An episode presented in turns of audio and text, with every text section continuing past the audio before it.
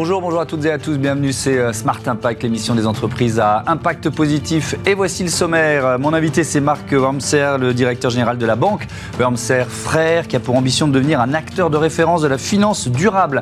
Notre débat, il portera sur le déploiement de panneaux photovoltaïques dans les villes. Comment accélérer? Quelles solutions? Quelle euh, réglementation? Réponse tout à l'heure. Et puis dans notre rubrique euh, consacrée aux startups éco-responsables, vous découvrirez Plastic et ses solutions pour tester euh, la biodégradabilité et la toxicité des plastiques. Voilà pour les titres. On a 30 minutes pour les développer. C'est parti.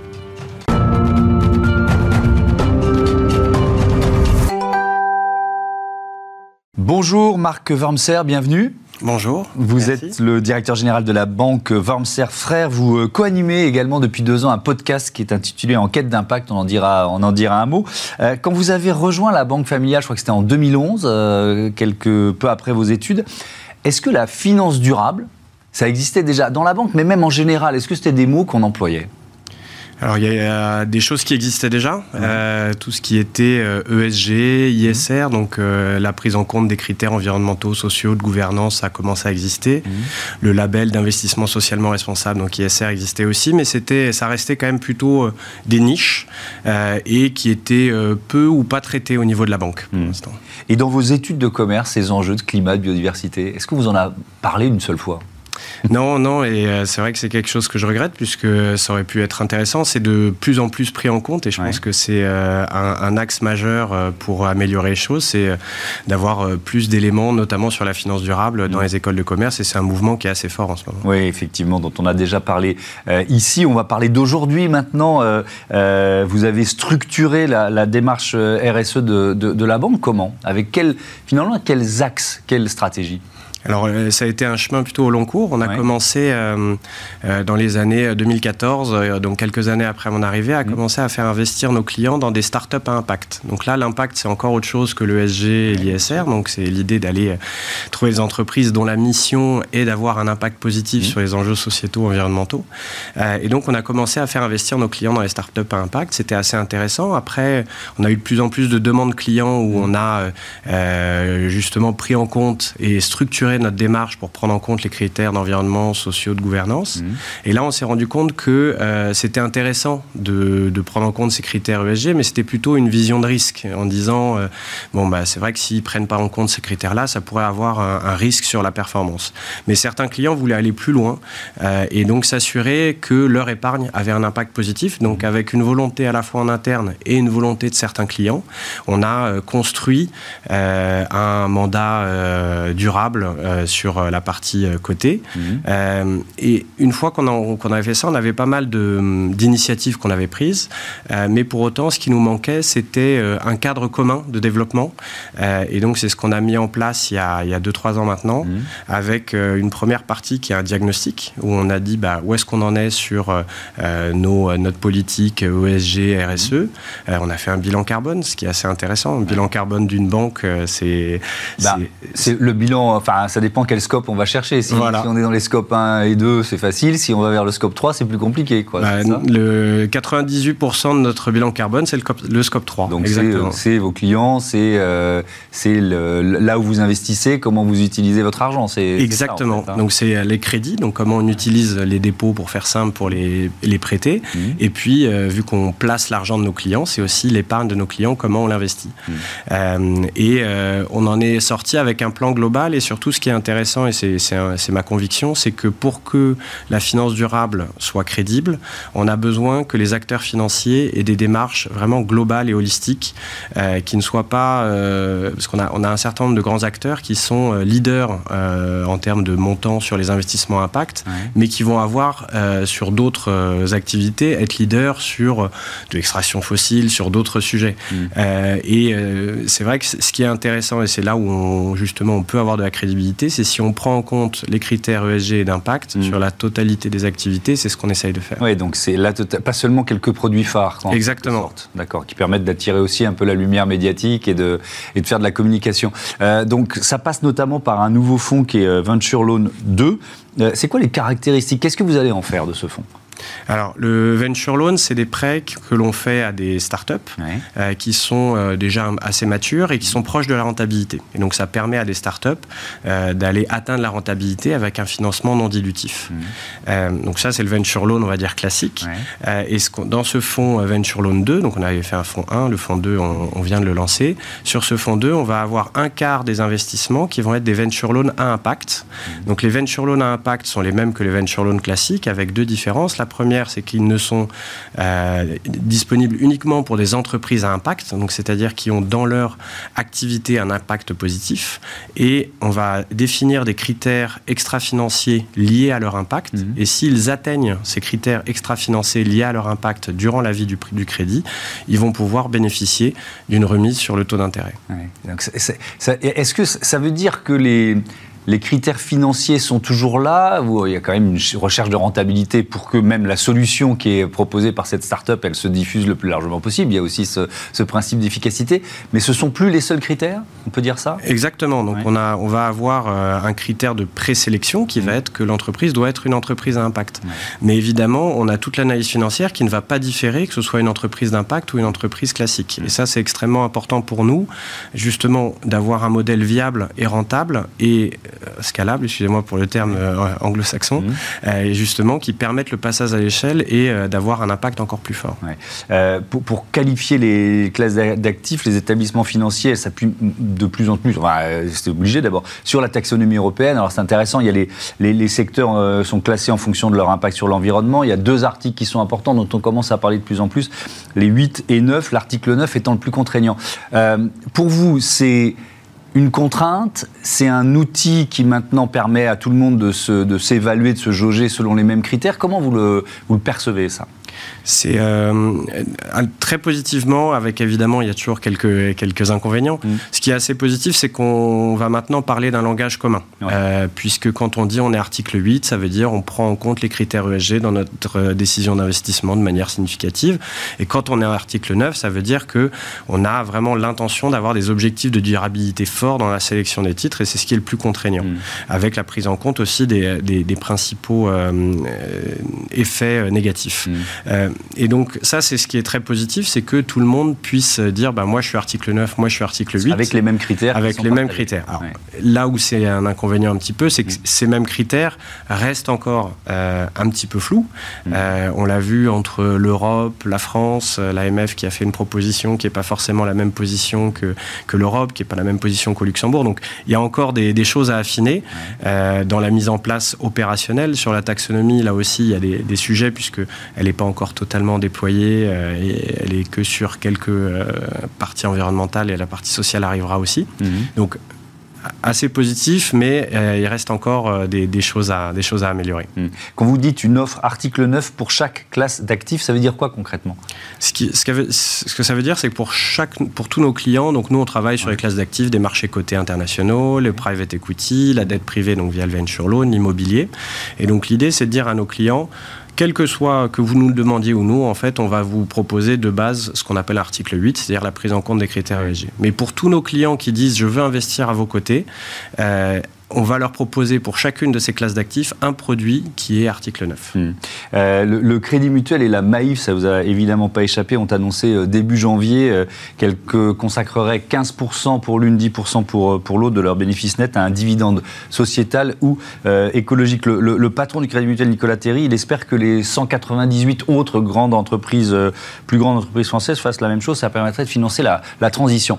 Qu'est-ce que vous pensez de ce de, cet appel et est-ce que c'est l'amorce d'un mouvement pour vous?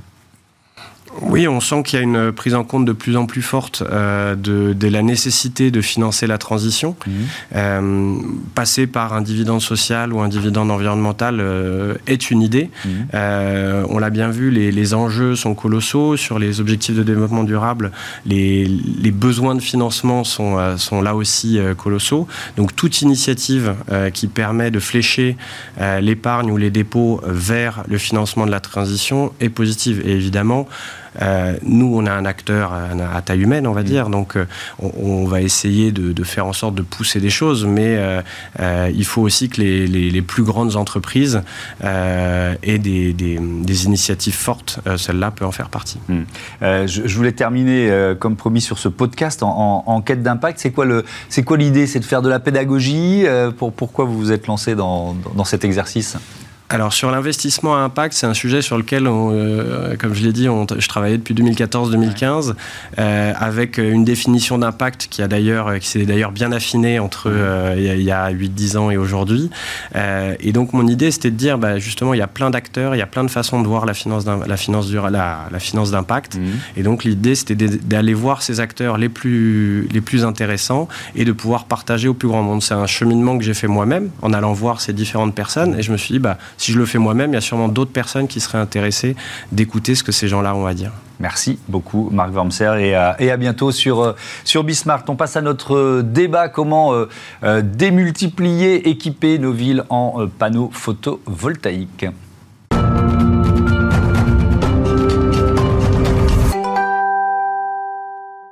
C'est le débat de ce Smart euh, Impact. Je vous présente tout de suite mes invités. Chloé Claire, bonjour. Bonjour Thomas. Bienvenue, vous êtes directrice générale de Nemer. Et puis avec nous en, visioconférence en duplex, Jérôme Mouterde, bonjour. Vous êtes le, cofondateur de euh, DualSun. Je commence avec vous, euh, Chloé. Présentez-nous tout simplement Nemer. Bonjour, bah donc Nemer c'est une green tech qui euh, produit des données, des informations sur les bâtiments mhm. afin d'en révéler leur potentiel écologique. Alors leur potentiel écologique c'est quoi? C'est pouvoir euh, faire de la rénovation euh, énergétique, pouvoir installer des renouvelables pour ces bâtiments ou encore travailler sur leur vulnérabilité et sur les solutions de résilience autour de ces bâtiments. Donc vous il y a, le, constat, en quelque sorte, j'allais dire l'audit. Et puis ensuite, il y a des axes de transformation. ça, va jusque-là, la proposition. Oui, c'est vraiment ça. Notre proposition, c'est pour tout bâtiment, nous sommes capables à tout moment de faire le diagnostic, mhm. les solutions possibles et surtout les recommandations, et ce avec un, regard à la fois économique et mhm. à la fois euh, d'impact, euh, impact carbone, impact sur l'eau, etc. donc là, on va beaucoup parler de solaire, évidemment, mais il n'y a pas que le solaire dans les solutions que vous proposez. Non, tout à fait. Nous avons un, panel de solutions.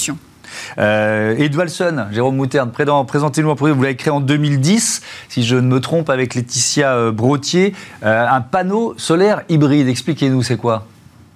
Oui, merci. Euh, moi, je suis effectivement Jérôme Mouterde et nous avons fondé, euh, en sortant de l'école centrale Paris en 2010, euh, Dualsun, qui est un fabricant de panneaux solaires et de panneaux solaires qui sont un peu spéciaux puisqu'ils produisent par leur face avant de l'électricité photovoltaïque. Et on a ajouté en face arrière de ces panneaux des, canaux dans, à l'intérieur de laquelle on a de l'eau qui circule.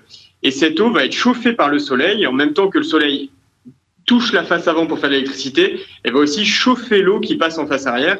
Et de cette façon, le panneau hybride Spring, donc euh, qu'on voit ici, produit à la fois de l'électricité par la face avant et de l'eau chaude par la face arrière, ce qui permet de générer deux fois plus d'énergie qu'un simple panneau photovoltaïque. Alors on va faire un peu le constat de l'état de, euh, développement du solaire dans, nos villes. Je reste avec vous, Jérôme Mouterde. C'est encore un potentiel inexploité euh, en France sur nos toitures en général, on peut vraiment dire ça? Alors effectivement, la, France est euh, relativement en retard par rapport à ses confrères européens sur le nombre de toitures de maisons équipées en panneaux solaires. Euh, on a vraiment, on va dire, une, voie de progression qui est très importante. Euh, pour autant, il y a une dynamique qui s'est enclenchée il y a à peu près trois ans qui est très impressionnante avec des, le marché qui fait plus que doubler chaque année. Euh, et du coup énormément de panneaux solaires qui sont installés chaque année euh, aujourd'hui en France. Comment le, retard, je disais ça dans nos confrères des échos euh, hier, il y, a, un boom mondial sur le, solaire et, la France était, était en retard, vous nous le dites, en train de le rattraper, mais comment vous expliquez ce retard? C'est ouais, tout un contexte géopolitique en France. Je pense qu'on a on a beaucoup favorisé l'énergie nucléaire, euh, d'une part. D'autre part, euh, il y a eu un, une sorte de faux départ dans l'énergie solaire qui a eu lieu dans les années 2010. Euh, malheureusement, euh, puisque euh, le, le, le, solaire avait été très bien lancé entre 2005 et 2010, un peu trop bien lancé, donc il y a eu ce qu'on appelle le moratoire qui est resté dans les esprits, où globalement le gouvernement a décidé de, de stopper assez brutalement les aides à l'énergie solaire ce qui était un mal pour un bien, puisque effectivement pendant quatre ou cinq ans, le marché s'est fortement ralenti. Je pense que c'est là qu'on a pris du retard, mais a permis aussi d'apurer un peu les entreprises. Il y avait beaucoup de voilà de personnes qui étaient peut-être pas très honnêtes dans les années 2005 à 2010. Les entreprises qui subsistent aujourd'hui sont bien structurées proposent des installations voilà qui sont de qualité en général euh, et, euh, et, ont une bonne, un bon savoir-faire technique. Hmm. Donc euh, voilà, ça, ça, a permis de relancer correctement le marché et depuis trois ans, il y a vraiment une très très forte accélération qu'on est en train de vivre euh, sur ce marché. Oui, et qui concerne évidemment également Neymar. Chloé Claire, vous adressez aux, aux collectivités, aux propriétaires de, de, de bâtiments. La, la, loi, il y a une loi sur l'accélération des énergies renouvelables qui a été votée. Vous, vous, vous sentez que ça va, que ça fonctionne, que c'est déjà en train de fonctionner d'une certaine façon? Oui, mais c'est encore trop tôt pour le dire. Voilà, je dirais que cette loi a été euh, d'abord, il y a eu d'autres euh, lois et en mmh. particulier euh, tout ce qui est le, plan, les plans climat que les collectivités doivent développer. Et elles, elles ont une double réglementation. À la fois, elles doivent décarboner leur propre parc de bâtiments, hein, puisqu'il y a évidemment beaucoup de bâtiments publics. Mmh. Et, elles, et, là, elles sont comme tous les, tous les, pardon, tous les propriétaires de bâtiments tertiaires, donc soumis au décret tertiaire à une baisse de moins 40% de l'énergie utilisée dans ces bâtiments. Et puis, elles doivent euh, euh, faire la déclinaison euh, de leur plan climat, c'est-à-dire des enjeux européens sur la réduction des émissions de gaz à effet de serre dans les bâtiments de moins 55% à 2030. Mmh. C'est hyper ambitieux. Et donc chacune doit trouver comment le faire avec ses propres moyens. évidemment, le solaire est l'une des cartes à jouer, mmh. mais pas sur leur propre bâtiment, sur l'ensemble des citoyens, que ce soit les maisons individuelles ou euh, les entreprises. Et c'est là qu'interviennent en fait les outils tels que, ce que celui que nous proposons de cadastre solaire, mmh. qui permet pour tout citoyen, avec son adresse, de repérer un bâtiment et de voir tout de suite dans quelle mesure ils peuvent installer des panneaux solaires ou euh, des euh, dual sun, voilà, sur leur toiture. Mmh. on peut prendre l'exemple de La Rochelle, qui a été, je crois, votre première, première ville ou première collectivité cliente. Qu'est-ce qui se déploie là-bas? Euh, bien, en fait, euh, sur leur site web, mmh. vous, euh, vous, vous, aurez accès d'ici une ou deux semaines, donc c'est vraiment dans, à, venir là tout de suite, bah, justement à ce cadastre solaire. Vous tapez n'importe quelle adresse à La Rochelle, vous pourrez voir le nombre de panneaux solaires que vous pouvez installer, mais vous pourrez aussi voir votre retour sur investissement mmh. suivant vos objectifs, parce que vous avez, vous pouvez soit maximiser votre retour sur investissement en fonction des aides, de votre autoconsommation, soit maximiser votre impact sur le bilan carbone mmh. en installant plus de de, panneaux solaires, mais en ayant un, ROI un petit, peu plus, euh, un, petit peu plus long. Quel frein vous voyez encore aujourd'hui au, développement du solaire dans nos villes? Euh, L'un des premiers freins, c'est que les villes françaises sont des villes anciennes, euh, mmh. régies souvent par des, protections du bâtiment historique, mmh. par l'architecte et, les choix d'autorisation d'installation de panneaux solaires mmh. sont en fonction de l'architecte des bâtiments historiques. Et certains sont plus ouverts que d'autres. on le voit vraiment dans les collectivités avec qui on travaille. Et ça, c'est un premier frein. Euh, et le, deuxième frein, bien, bien évidemment, c'est de connaître les solutions, d'avoir toujours un petit peu peur de se faire avoir.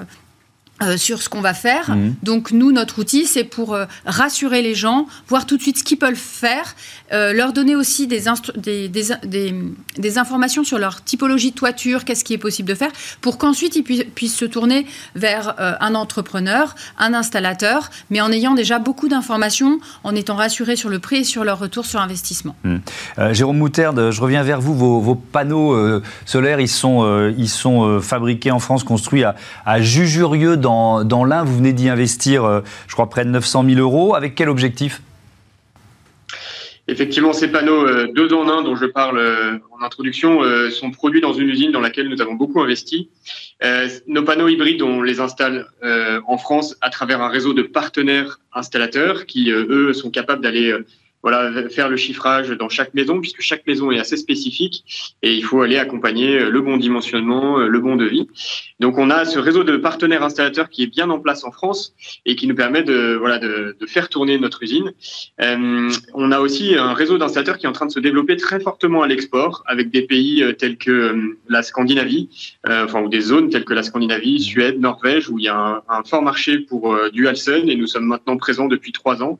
la Suisse, l'Allemagne, euh, qui sont aussi des pays où nous développons notre réseau d'installateurs. Donc cette usine que nous avons développée euh, à Jujurieux permet aussi d'alimenter ces marchés. Et nous sommes assez fiers de voir ces panneaux hybrides que nous avons développés depuis 12 ans, qui sont maintenant euh, commercialisés en France et à l'export. On ne peut pas citer tous les, euh, euh, tous les labels, toutes les récompenses reçues par depuis, euh, depuis quelques années, mais puisque vous parlez du, marché international, le, fait d'avoir été sélectionné parmi les, les 1000 solutions de la fondation Solar Impulse de, Bertrand Picard, ça, a joué? Vous avez vraiment senti l'avant-après en quelque sorte? Alors, comme vous le dites, Dualson est, quand même voilà, plutôt plébiscité euh, pour, parce qu'on est une technologie qui permet vraiment de réduire l'impact carbone euh, de chaque bâtiment. Euh, et notamment, on a été euh, avec bonheur sélectionné dans ces solutions euh, par Bertrand Picard. Je pense que ça a participé à notre développement à l'export, effectivement, puisque ça donne une certaine visibilité dans certains pays. C'est assez compliqué, par contre, de savoir d'où vient cette demande. Est-ce que c'est spécifiquement cette distinction ou une autre? Et puis, euh, je voulais aussi citer le, euh, le label bas carbone de Certisolis. Comment vous avez fait baisser l'impact carbone de vos produits? Racontez-nous. Oui, on a aussi toute une gamme de panneaux euh, simples photovoltaïques à la gamme de Dualson et nous sommes très attentifs au poids carbone du, laminé photovoltaïque, des cellules photovoltaïques de nos panneaux. C'est quelque chose sur lequel nous travaillons depuis plusieurs années alors ça, génère un surcoût euh, sur chacun des panneaux qu'on produit puisqu'on fait attention à l'origine du silicium qui est utilisé dans les cellules photovoltaïques de nos panneaux. Euh, donc on est plus sélectif sur ce silicium et ce silicium coûte un peu plus cher. Mais euh, c'est euh, une trajectoire, disons RSE que nous avons décidé avec nos actionnaires et qui est très cohérente avec notre approche globale chez Dualson. Donc ça fait maintenant quelques années que nous faisons l'effort de réduire chaque année, on va dire, le, poids carbone de chacun de nos produits à la gamme. Hmm. Euh, Chloé Claire, la, Banque des Territoires vient d'entrer au, capital de, de Neymar. Qu'est-ce que ça change pour vous? Euh, bien pour nous, c'est la reconnaissance euh, euh, qu'un investisseur qui, qui, a, qui a un intérêt pour les territoires reconnaît nos mmh. solutions et, et va, va, pouvoir nous permettre d'accélérer justement la distribution de nos solutions auprès de toutes les collectivités et en particulier celle de cette solution solaire à un moment où les collectivités en ont particulièrement besoin. Après La Rochelle, il y en a d'autres qui sont déjà, euh, voilà, qui, qui, arrivent là, qui tapent à la porte. À fait. Il y a le département de l'Allier, il y a d'autres euh, d'autres collectivités aujourd'hui avec qui nous sommes euh, engagés, et on voit bien que c'est un mouvement qui, qui prend qui prend de l'ampleur. Et puis là, on parle beaucoup de solaire, mais il y a mmh. d'autres renouvelables. On va bientôt parler de géothermie, beaucoup aussi de, de il y a aussi des plans. Enfin, il y a un grand plan français sur la géothermie, un grand plan sur tout ce qui est réseau de chaleur. Donc, il faut bien voir que le renouvelable, c'est possible. Euh, c'est souvent un mix de solutions. Mhm. Et que ce qui est vrai, c'est que par contre, pour le particulier, euh, ceux qui nous regardent aujourd'hui, euh, le solaire, c'est vraiment une super solution. Oui, alors effectivement. Et alors, ce qui est intéressant, donc vous pouvez proposer, on l'a dit en, début d'interview, mhm. finalement, un, un, plan de transformation, quoi, d'une certaine façon. Donc... Ça veut dire que vous avez des partenaires qui peuvent être Dwalson ou d'autres euh, ou d'autres entreprises, par exemple. Euh, Jusqu'où vous allez dans la recommandation auprès des collectivités euh, territoriales? Aujourd'hui, on fait la recommandation qu'ils nous demandent, c'est-à-dire on va les orienter vers en général un bouquet d'installateurs hmm. dont ils se portent garant. et donc en général, c'est leur réseau local qui peuvent être des installateurs de Dualson par exemple ou, ou d'autres. Donc en fait, nous on va on va orienter à la fois les, les, les utilisateurs vers les aides auxquels ils ont droit, comment les remplir, à quel moment, et vers les bons, euh, les bons artisans, eux-mêmes recommandés par leur collectivité.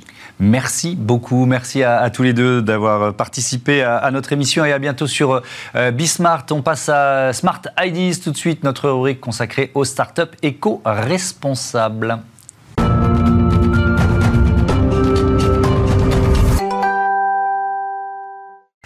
Smart Ideas avec euh, Anne-Leila Mesterzheim qui est avec nous euh, en visioconférence en duplex. Bonjour, vous êtes docteur en, biologie marine et présidente de Plastic at Sea. Alors vous l'avez créé quand et avec quelle idée? Question traditionnelle de cette rubrique. Alors, je l'ai créé en 2018 avec un cofondateur qui est Jean-François Guillon, qui était chercheur de, qui était chercheur au CNRS, et avec une seule idée, c'était de créer une passerelle entre le milieu économique, entre le monde législatif et le public de manière générale, pour essayer de réduire au maximum la pollution plastique de nos océans. Donc on essaye réellement de transférer des compétences techniques, de faire des tests euh, et de trouver des solutions qui permettra demain de réduire cette pollution plastique tout en permettant en fait de lutter contre le gaspillage et de respecter nos, normes d'hygiène actuelles. Alors vous êtes dans la région de, Perpignan. Euh, quel type de test vous réalisez? Expliquez-nous comment ça marche. Alors en fait, pour être très exact, on est à Banyuls-sur-Mer, à l'Observatoire océanologique de Banyuls, avec les pieds réellement dans la mer. Donc on a accès à la mer. Et on est capable aujourd'hui de placer des plastiques euh, avec une eau de mer en continu qui va venir dessus. Et on va suivre en fait comment les micro-organismes de la mer sont capables de dégrader la matière parce que pour certaines matières, c'est possible. Donc l'idée, c'est de tester des plastiques de nouvelle génération, des plastiques d'origine aujourd'hui végétale ou animale, mais également des plastiques recyclés, des plastiques, tous les plastiques possibles auxquels on a accès aujourd'hui, cette diversité, pour essayer de finalement trouver la meilleure alternative pour un usage donné. Donc on va tester sa biodégradabilité, mais aussi son impact en termes de bio, sur la biodiversité marine et aquatique. Donc on va regarder par exemple si certains produits sont à l'origine d'une toxicité sur des bactéries, sur euh, du phytoplancton, des mollusques et jusqu'aux poissons et qui sont directement en fait les, maillons de notre chaîne alimentaire, donc avec l'idée vraiment à terme d'aller jusqu'à l'humain. Donc c'est presque un. Vous pouvez faire une sorte de classement des, des plastiques, c'est ça, en fonction de leur biodégradabilité et aussi de leur toxicité, c'est ça? En fait, c'est un que choisir des plastiques. c'est vraiment ça l'idée. C'est d'essayer d'identifier la meilleure alternative, la meilleure solution en fait possible, en testant tout ce qui est aujourd'hui possible sur le marché, mais également en testant certaines matières qui sont aujourd'hui dans des laboratoires et qui pourraient être des solutions de demain. Et, alors, c'est de la recherche, c'est déjà un business, pour bien comprendre. Alors pour bien comprendre, c'est déjà un business puisque nous sommes capables de tester des matières aujourd'hui qui sont sur le marché, qui sont euh, avec une production suffisante permettant leur utilisation et qui sont par exemple des matières biosourcées, c'est-à-dire d'origine animale ou végétale actuelle. Également des plastiques qui sont pétrochimiques mais qui présentent une forme de biodégradabilité possible. Et on va tester en fait ces matières, on va comparer en fait leur, leur taux de biodégradation en milieu marin puisqu'ils voient vraiment euh, la mer, nos plastiques et on va regarder également si pendant le processus de biodégradation, est-ce que euh, ces plastiques biodégradés, est-ce qu'ils peuvent être à l'origine d'une forme de toxicité? Donc ils vont être classés selon deux critères, leur biodégradabilité, leur, leur taux de biodégradation, et également leur niveau de toxicité sur différentes espèces de notre chaîne alimentaire. Et alors qui sont vos clients? Alors, euh, aujourd'hui, euh, j'ai différents types de clients. Des clients qui sont plutôt liés aux produits cosmétiques. Je travaille aussi avec euh, des, industriels avec une reconnaissance internationale. Donc, je peux citer par exemple Big Briquet, par exemple, avec qui nous travaillons et avec lequel nous avons fait énormément de, de travaux sur les briquets eux-mêmes. Et nous travaillons également avec l'agence de l'eau ou avec l'ADEME, avec lequel on va réaliser par exemple des suivis de pollution plastique dans des rivières jusqu'à la mer. Et c'est ce que nous faisons par exemple avec la Compagnie nationale du Rhône. Et on travaille sur le Rhône depuis la Suisse jusqu'à la mer Méditerranée. Et, ça leur permet, on va terminer là-dessus, de quoi? De, labelliser euh, certains, certains types de plastique euh, ou, alors d'en changer? C'est quoi l'idée? L'idée, c'est de leur donner des faits, en fait, des données scientifiques qui leur permettent de faire, d'avoir et de réaliser un, choix éclairé. C'est-à-dire qu'ils euh, peuvent avoir l'ensemble de l'information concernant leurs propres produits. C'est une façon pour eux d'obtenir leur science concernant leur objet, leur objet directement, parce que euh, en fait aujourd'hui on sait que dans le milieu de la recherche on a différentes études qui sont faites mais qui nécessitent du temps et ça ne correspond pas exactement au final aux produits de l'industriel. Donc l'idée c'est de leur donner vraiment des données factuelles qui leur permettent d'avoir euh, des choix basés en fait sur ces données factuelles et de faire des choix du coup euh, économiques dans leur process de fabrication par exemple. Merci beaucoup Anne-Leila Mesterzheim et bon vent à Plastique at Sea. voilà c'est la fin de ce numéro de Smart Impact. Merci à toutes et à tous de votre fidélité à Bismart, la chaîne des audacieuses et des audacieux. Salut